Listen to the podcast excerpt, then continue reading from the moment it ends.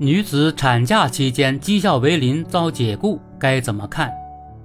近日，一起涉及女子产假期间绩效遭解雇的案件引起了社会关注。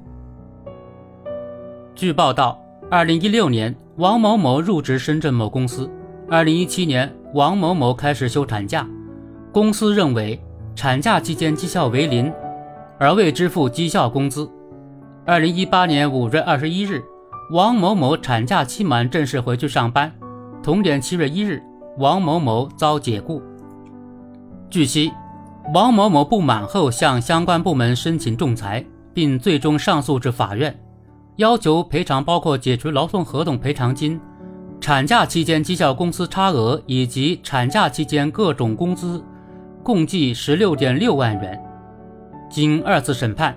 法院判决公司支付违法解除劳动合同赔偿金四点二五万元及补足产假期间绩效工资差额一点五万元。女性生育权益确实应当得到充分保护。关于休产假期间的工资，王某某的工资构成中包含了绩效工资。依据法律规定，用人单位不得因女职工怀孕、生育、哺乳降低工资标准，因此。王某某休产假期间，公司不得扣除绩效工资。此案的判决结果，对于加强劳动法律保护的实施，尤其是对于女性，具有积极的促进作用，为女员工权益保护树立了典范，并提醒用人单位应遵守劳动法律法规，在员工怀孕、生育或婚育假期期间，给予其应有的权益和待遇，保障其合法权益。但对于用人单位来说，是否也会产生一些难言之隐？王某某二零一六年四月二十五日入职，二零一七年十月便开始休为期二百零八天的难产假，直至二零一八年五月二十日产假期满。入职刚两年，却有将近七个月的时间在休产假。对于公司来说，在未创造过多经济效益的前提下，公司。却要为长时间的生育补贴倒贴钱，类似的情况放在哪个公司，恐怕都会意难平。其实，公司的这种苦衷放在当今就业市场并不罕见。女性职场就业歧视，女性生育成本高，需要花费大量的时间和精力，对公司效益影响很大。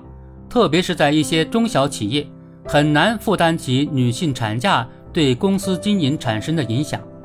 对于已婚未育的女性，就业歧视尤为严重。在就业时，用人单位常常会清楚表明，除非保证一两年内不生孩子，否则不予录用。在职场就业中，因生育导致的性别就业歧视现象屡有发生。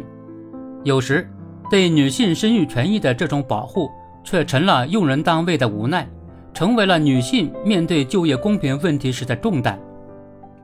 实际上，落实对女性生育期间权益的保护，不能仅仅由女性所在的用人单位来提供保障，还应由各方合力，共同分担女性生育所带来的风险和损失，从而减轻生育期间女性所在用人单位所承担的压力。对此，国家层面通过逐步完善的生育保险政策，为女性生育权益兜底，进一步减轻女性。可能遭遇的职场就业歧视，提升女性的生育意愿。总之，对女性生育权益的保护应当重视，但或许社会各界应当合力采取更完善的举措，以减轻用人单位的压力和女性职场就业歧视。